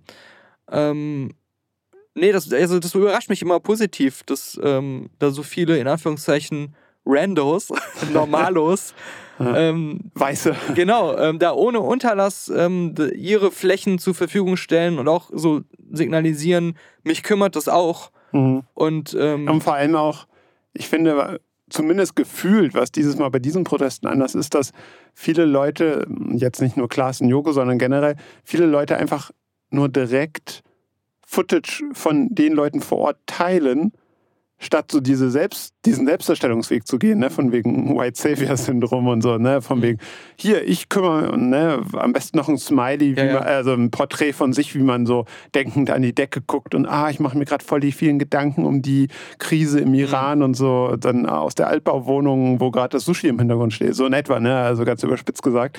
Sondern ich finde, dieses Mal ist es wirklich so, und das hat vielleicht in vorangegangenen Situationen, wo es eben noch so war, dass Leute eher selbstdarstellerisch damit dann auch umgegangen sind, was gebracht, dass es immer wieder kritisiert wurde, so von wegen, nutzt euer Privileg, um einfach anderen Leuten einen Raum zu geben. Ähm, scheint diesmal so ein bisschen mehr Anwendung zu finden, dankbarerweise. ja, man darf auch nie vergessen, die Logik und Symbolwirkung von wir hier haben das Privileg, nicht so derart mundtot gemacht zu werden, wofür diese Leute mit ihrem Leben quasi jetzt gerade kämpfen, Mhm. da irgendwie mal hinzukommen und ähm, die Freiheiten ansatzweise zu haben, die wir hier in einem extremen Ausmaß genießen. Und deswegen teile ich dieses Privileg auf die Art, dass ich hier diese Stimmen lauter werden lasse und ähm, auch zeige, ihr werdet gehört. Mhm. So, ähm, das äh, finde ich wird auch viel zu oft mit dem wird viel zu oft mit so einem Zynismus begegnet. So, na, was bringt denn Posting jetzt oder ne, die, Ja, die Richtung oder genau. du, du änderst ja auch nichts oder so. Von deiner Couch aus. Ja, das ist alles Ja. eigentlich viel ähm, wichtiger und kann auch mehr Einfluss haben, als das äh, Leute oft dem zugestehen wollen Mhm. wenn es auf so eine Art gemacht wird, wo ich jetzt auch sage, ja, finde ich auch ein bisschen blöd, da äh, dumme Kommentare drüber zu machen, aber da trifft das vielleicht schon eher zu, das sind diese üblichen Sachen, ich ändere heute mein Profilbild auf äh, Je suis Charlie oder also die Geschichten. Ja, ja. Ne? Also das Mhm. ist dann mehr so ein Trend oder äh, so, ein, so ein reines, ähm, ich bin auch dabei, aber ähm, da hast du ja erstmal noch nicht aktiv wirklich was ähm, weitreichenderes transportiert mit.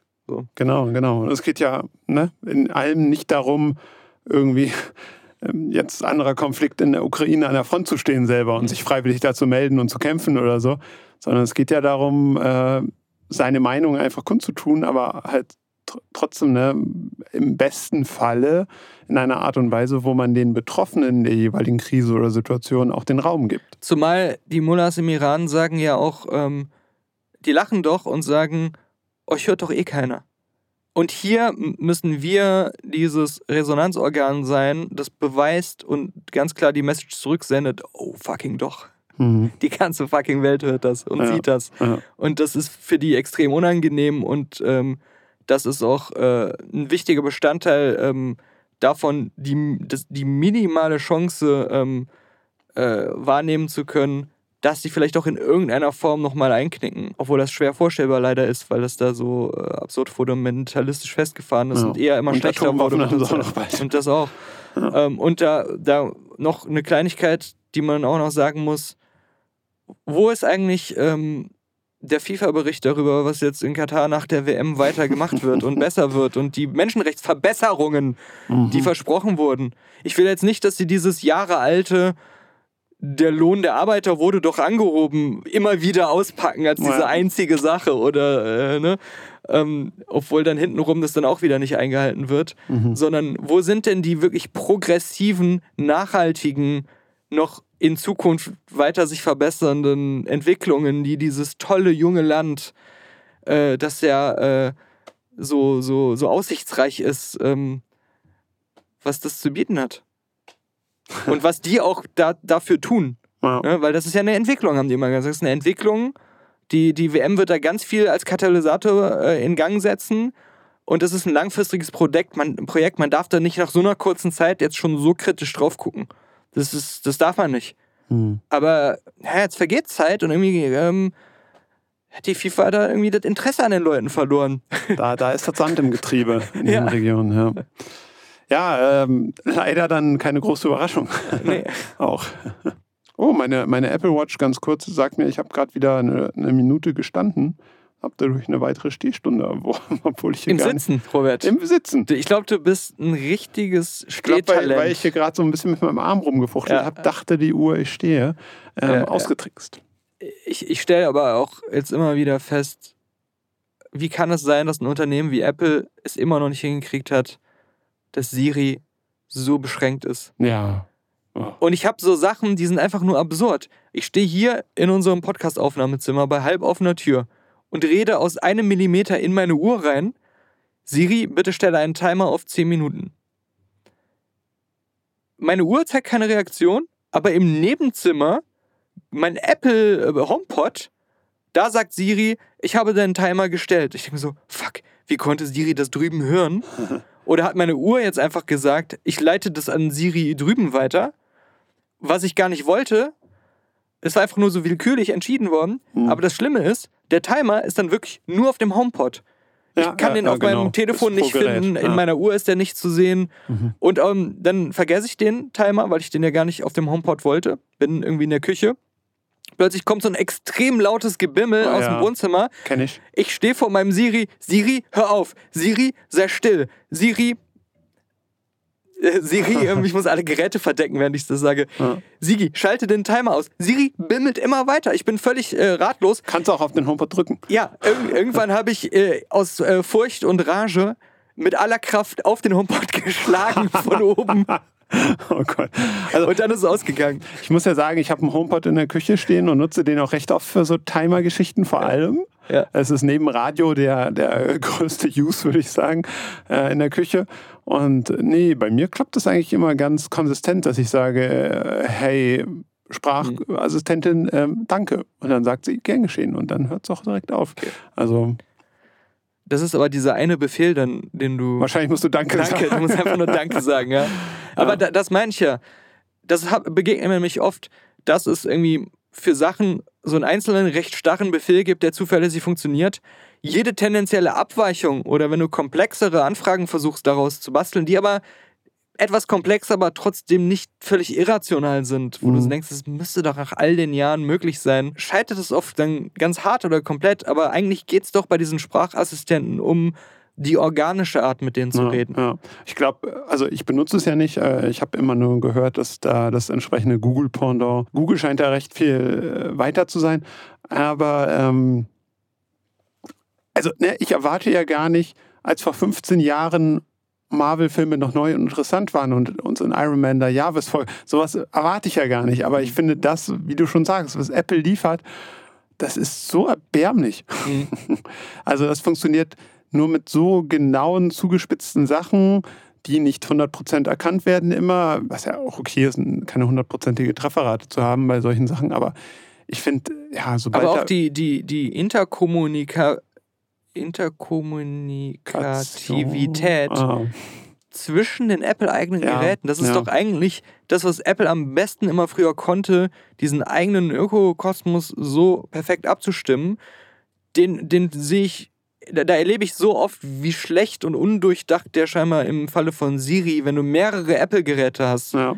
ähm, funktioniert. Vor allem und wie mittlerweile schwer da zu kontrollieren ist. Auch so an den, an den Mitteilungen. Ne? Also ich habe das schon ein paar Mal gehabt, dass ich quasi morgens im Bad war, dann habe ich da Radio gehört. Mhm. Da habe ich auch entstehen. Dann wollte ich das halt in meine Küche beamen, weil ich dann dahin zum Frühstück. Also sage ich, hey, bitte übertrage das Radioprogramm auf die Küche. Und wirklich der gleiche Sprachbefehl. Manchmal klappt's, manchmal nicht. Und wenn nicht, dann sagt Siri auch nur sowas wie, das geht gerade leider nicht. Ja. Also, wo man sich der, aber warum jetzt nicht? Mhm. Also, was ist diesmal anders an der Gesamtsituation, an der Mengelage als letztes Mal? Warum hat es letztes Mal geklappt und diesmal nicht? Also, ist das so eine Laune? Ähm, muss ich da was umstellen? Ja. Äh, keine Ahnung.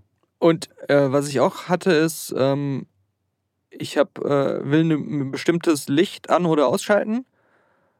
Und das ist nur bei einer von meinen Glühbirnen. Das sind alles Philips Hue Lampen und Glühbirnen. Mhm. Und bei einer davon, ich kann auch nicht erklären, warum ausgerechnet nur bei der, funktioniert der Befehl nur, wenn ich sage, bitte schalte, oder bitte ist jetzt nicht so wichtig, aber sage ich manchmal, bitte schalte meine Lampe XY, dann die Bezeichnung der Lampe, Mhm. an oder was auch immer für ein Befehl. Wenn ich aber nicht den Zusatz Lampe sage oder Licht, kommt immer, leider kann ich dieses äh, äh, Bluetooth-Abspielgerät in deinem Netzwerk nicht finden und denkt immer, ich suche einen Lautsprecher Mhm. oder ich, ich rede über einen Lautsprecher. Das ist aber nur bei dieser einen. Jede andere Lampe kann ich einfach sagen, schalte X an, schalte Y aus. Aber bei der muss ich immer explizit dazu sagen, Lampe oder Licht. Und ich Ansonsten gehe mal davon nicht. aus, dass sie nicht heißt Lampe Boombox. Nein. das auch nicht. Das ist ein sehr spezifischer Name, der noch nicht mal, wie bei allen anderen meinen Lichten, beinhaltet, was für ein Gerät es ist Mhm. oder äh, irgendein Gerätetyp oder so. Irgendwas, was auf Lautsprecher hinausdeutet, ist nicht enthalten in, diesem, Ja. in dieser Bezeichnung. Ja. Und es gibt ja auch im, in meinem Apple Home, ist das ja eingetragen. Das heißt, Siri müsste ja nur einmal in einer Millisekunde die Datenbank von Apple Home durchgehen, was ich da für Gerätenamen drin habe. Und dann würde es sofort sehen, ah, es gibt eine Lampe, die so heißt. Aber Macht es aber nicht. Es sagt Ja. dann immer, diesen Lautsprecher kann ich leider nicht in deinem Netzwerk finden. Was? What? ja, ärgerlich. Ähm, was mir gerade noch einfällt zu der Timer-Geschichte von ihm. ähm, man kann tatsächlich die Timer auf einem HomePod finden, aber das ist auch super umständlich. Und zwar ist das dann auf deinem iPhone oder iPad ähm, in der Home-App. Mhm. Dann gehst du auf den HomePod und in die Einstellungen des HomePods. Und da sind dann Verstehe. Timer und Wecker aufgelistet. Aber es ist so scheiße. Ja, ja, ja, I see. Ich hatte übrigens nochmal Corona zum zweiten Mal inzwischen. Äh, letzte Woche, wie Zuhörer gehört haben, weil ich ja krank war in allen Podcasts, die letztes. Ey, ich bin seit vier Wochen krank, Woche aber ich werde es auch nicht mehr los. Ja, okay. Aber scheint kein Corona zu sein. Ja, das, äh, da hast du Glück gehabt. Aber diesmal nicht so schlimm wie beim ersten Mal. Hoffentlich. Nö, das, also, äh, es war von Müdigkeitsfaktor her, ich habe viel geschlafen, gerade tagsüber oft, äh, oder ein bisschen so Brain Fog gehabt, dass ich wenig Konzentration hatte. Aber ich habe auch sehr viele Medikamente diesmal genommen, als ich vor allem noch nicht wusste, ob es Corona ist. Weil ich Hast du dachte, alles genommen. ja, nee, weil ich dachte, ähm, ist es einfach nur eine Grippe oder Infektion oder mein Körper geringt gerade und das sind halt die Immunsystemauswirkungen dann. Deswegen habe ich ähm, viel von meinem amerikanischen Theraflu und sowas äh, genommen. Immer, weil ich ja auf der Berlinale unterwegs war für die Interviews. Ich habe natürlich immer meine Maske angehabt und Abstand gehalten, weil ich ja einen Verdacht hatte, Hm. es könnte Corona Hast du sein. eigentlich was da für anhaltenden Hustenreiz? ähm, ich hatte, na, das Verrückte ist, die Symptome sind jeden Tag gekommen und gegangen. Oh. Ich, ich, es war so, ah, jetzt habe ich doch Hals, oh, jetzt gar nicht mehr. Hm. Es hat sich aber nie irgendwas richtig festgesetzt oder gehalten. Oh, heute habe ich die ganze Zeit Hustenreiz und mir läuft die Nase richtig flüssig die ganze Zeit. Ab mittags plötzlich gar nicht mehr und am nächsten Tag auch nicht. Hm. Aber am übernächsten Tag war es dann wieder so. Es war echt äh, Okay. schwankend, so wie. Amoklauf in alle Richtungen. Symptömchen wechsel dich. Ja, äh, also deswegen, ich könnte nicht sagen, dass schwere Grippen ähm, in der, dass ich nicht schon schwerere, schwere Grippen an, weil die einfach konsistent scheiße waren. Das heißt, der Stammtisch hatte doch recht. Es ist Nee, wie eine ich bin noch Grippe. geimpft. Ach so. Ich bin noch geimpft. Verdammt, verdammt. Äh, das, das war doch der Grund jetzt. Aber ähm, die, äh, die einzelnen Sachen waren trotzdem merkwürdig und, und das Grundgefühl, was ich hatte, war, war super strange. Hm. Aber ähm, ich habe den positiven Test erst dann zum Ende der Berlinale gehabt, als ich eigentlich auch schon die ganze Krankheitsphase fast hinter mir hatte. Aber ich habe mich durch meine Theraflu-Sachen immer äh, so, äh, weil da ist ja auch ähm, Hustenunterdrücker und Schnupfenunterdrücker und all diese Sachen drin, dass man für ein paar Stunden komplett Ruhe von allem hat Mhm.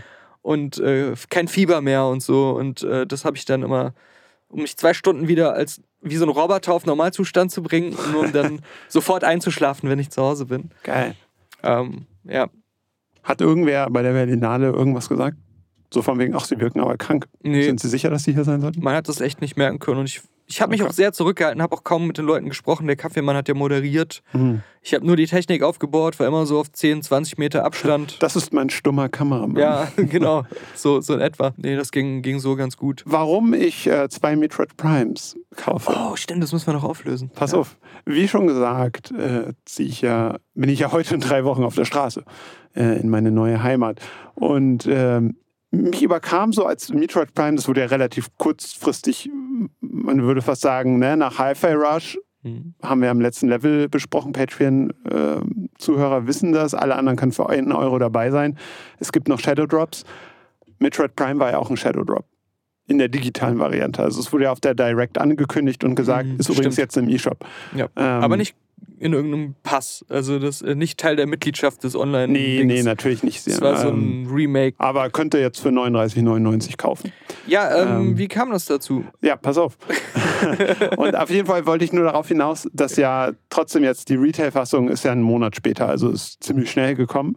Und äh, direkt zwei, drei Tage nachdem das angekündigt wurde und ich wollte es auch bestellen und es war dann noch nicht in Online-Shops vorhanden, dachte ich irgendwann, ach, warum nicht mal wieder meine 2004er Jahre äh, nacherleben, solange ich noch kann hier in Deutschland und ich bestelle mal wieder bei dem Online-Händler spielegrotte.de. Mhm. Da habe ich nämlich früher als Jugendlicher relativ oft bestellt. Das war so, ne, neben den bösen Großen wie Amazon und Mediamarkt einer der ersten, bevor dann natürlich der Area Shop auch als Konkurrenz sich etablierte. Und, und damals Äh. auch äh, in der ganzen ähm, anfänglichen Area Xbox-Zeit vor allem so eine Art zuverlässige Quelle für äh, ungeschnittene Versionen von Spielen naja, und wo man wusste, die verschicken auch notorisch vor dem Street Date, dass Ja. es meistens schon verfrüht bei einem Ja. ankommt. ich glaube, leider hat sich das erledigt. Ich Ja. weiß nicht, ob das heutzutage noch so ist, ob die es noch dürfen, ob sie es noch leisten können.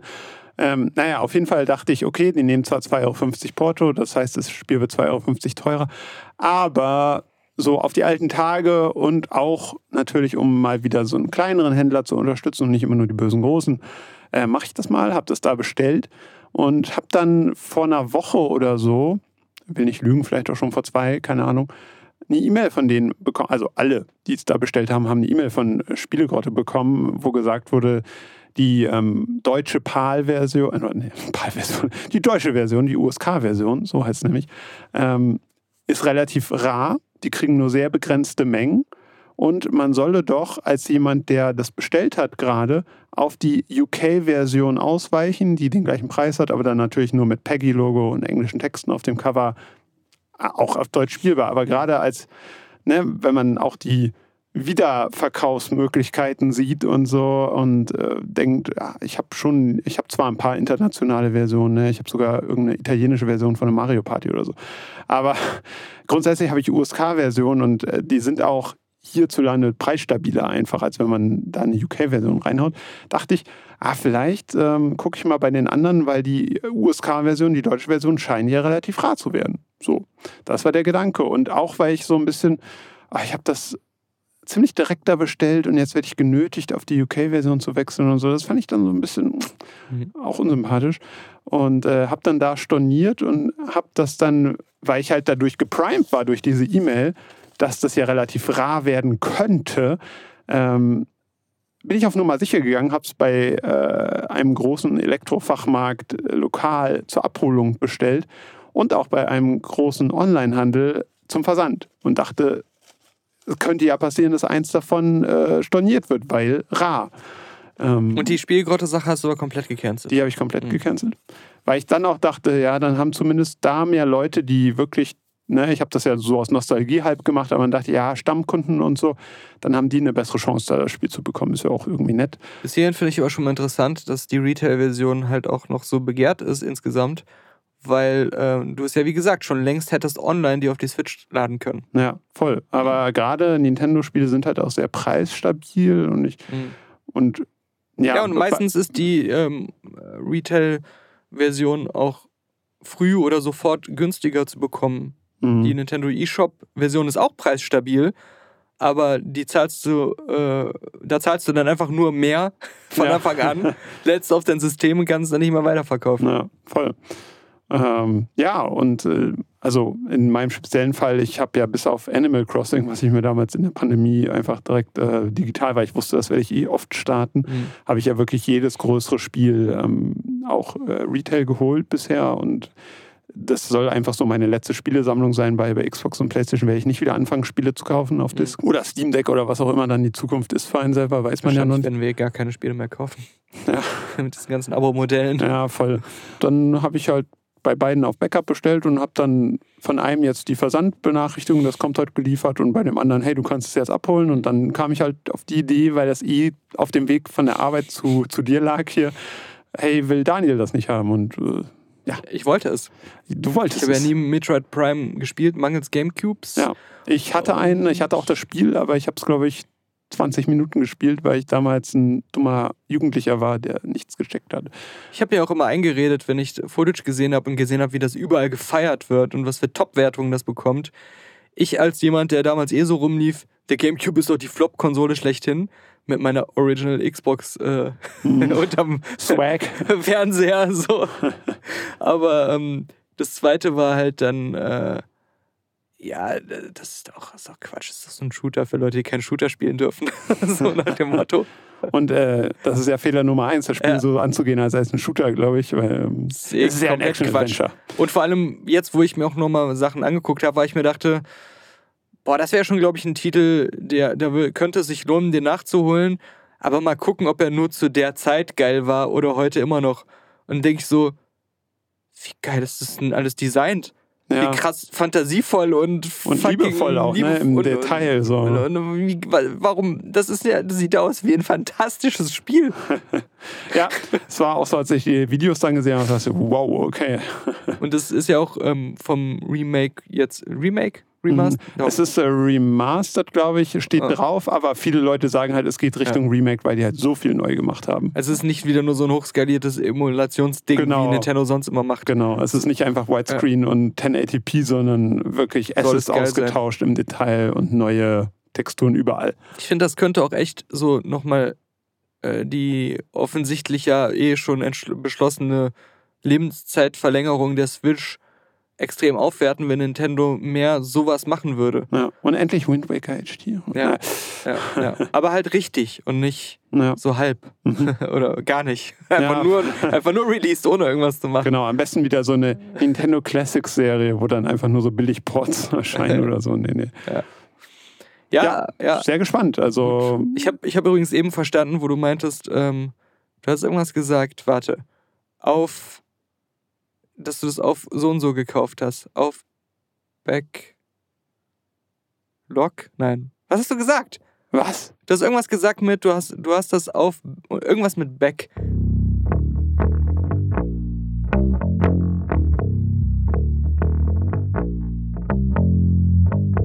Robert hat gerade irgendwas gesagt und wir haben minutenlang überlegt, was es gewesen ist.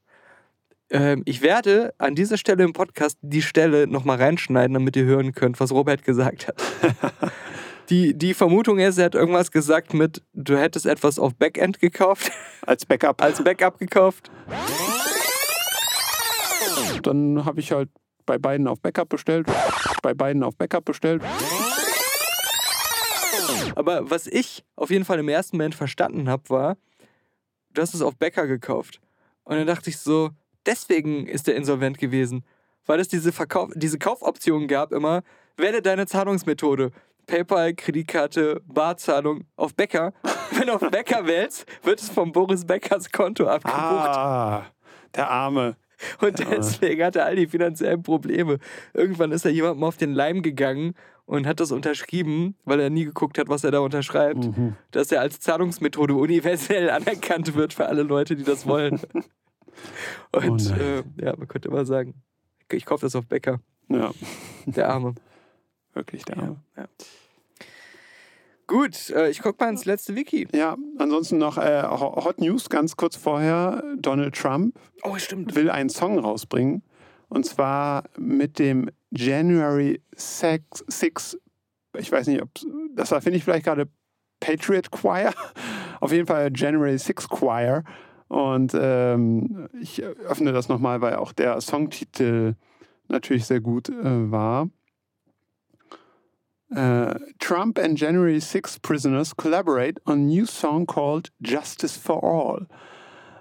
Also, ähm, ja, und der soll zu, zum Aufnahmezeitpunkt le- leider noch nicht erschienen, soll heute um Mittag, nee, Thursday at Midnight. Warte mal.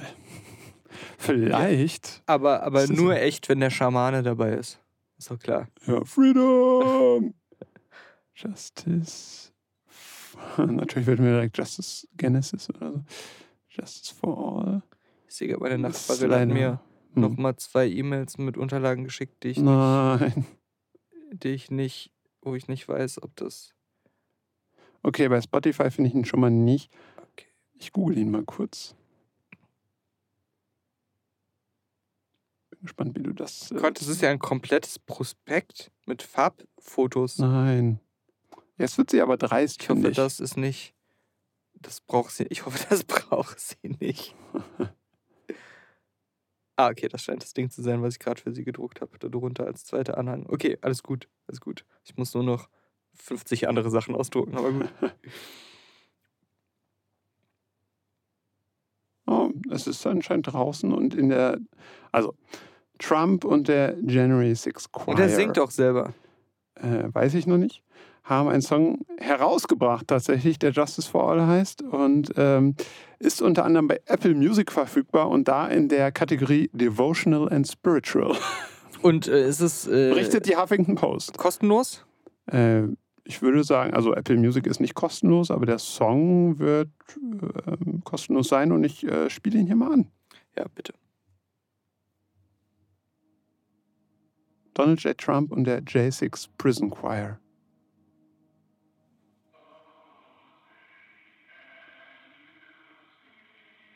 Das ist doch die normale Nationalhymne. Nationalhymne.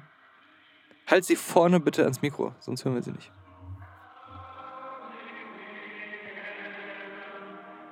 Das ist, wirkt doch technisch nicht wie die beste Aufnahme von so einem Chor. Also natürlich halte ich auch gerade ein Handy-Lautsprecher ans Mikro. Aber, trotzdem. Ah, okay, es sind einfach wahrscheinlich nur Ausschnitte von Reden von ihm.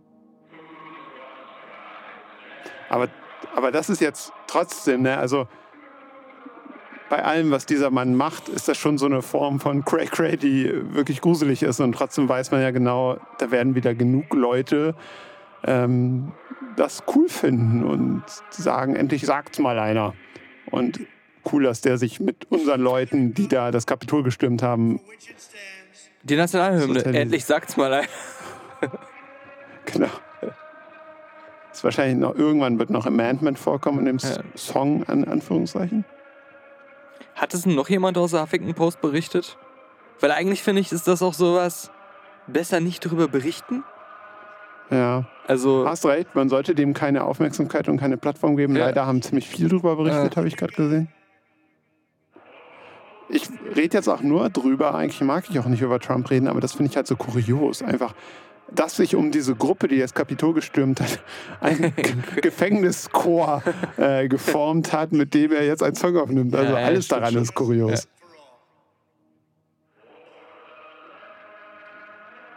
ja, sie hoffen ja alle, dass er nur wieder gewählt wird, damit er seinen Pardon aussprechen kann. Ja.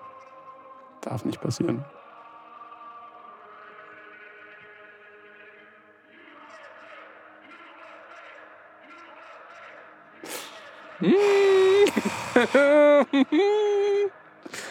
okay. Nichts gelernt im Gefängnis scheinbar. Nein. Und das war's auch. Ja. Also, ähm, Weißt du, was irgendwie abs absurd wäre, wenn Mhm. äh, die ähm, Freunde, Familien und ähm, Mitsympathisanten ge- sagen würden, wir stürmen jetzt das Kapitol, um zu fordern, dass die aus dem Gefängnis gelassen werden. und dann wiederum selber im Gefängnis lassen. genau. Sodass eine dritte Gruppe sagt, wir wollen jetzt die Freilassung beider erzwingen. Ein Teufelskreis. Ja. Der aber dazu führen könnte, dass alle Idioten irgendwann im Gefängnis sitzen. Wir haben neue äh, Wiki-Einträge. Mhm. Ähm, wir haben den Richard David Brecht zum Beispiel. Ja, Okay, her damit. auf das letzte wiki.de. Hier sind sie sind richtig. so richtig. Hier sind sie richtig. Wir sind so richtig. Ähm, unglaubliche ähm, Wissensstelle auf Basis von Aussagen in unserem Podcast, die 100% wasserdicht in der Regel. aber ungeprüfte. 100% wasserdicht und ungeprüft. Ja. Verlassen Sie sich nicht drauf. Richard David Brecht, auch bekannt unter dem Pseudonym Berthold Brecht, ist ein deutscher Schriftsteller, Philosoph, Publizist, Dramatiker, Librettist und Lyriker. Und Podcastmeister, aber gut.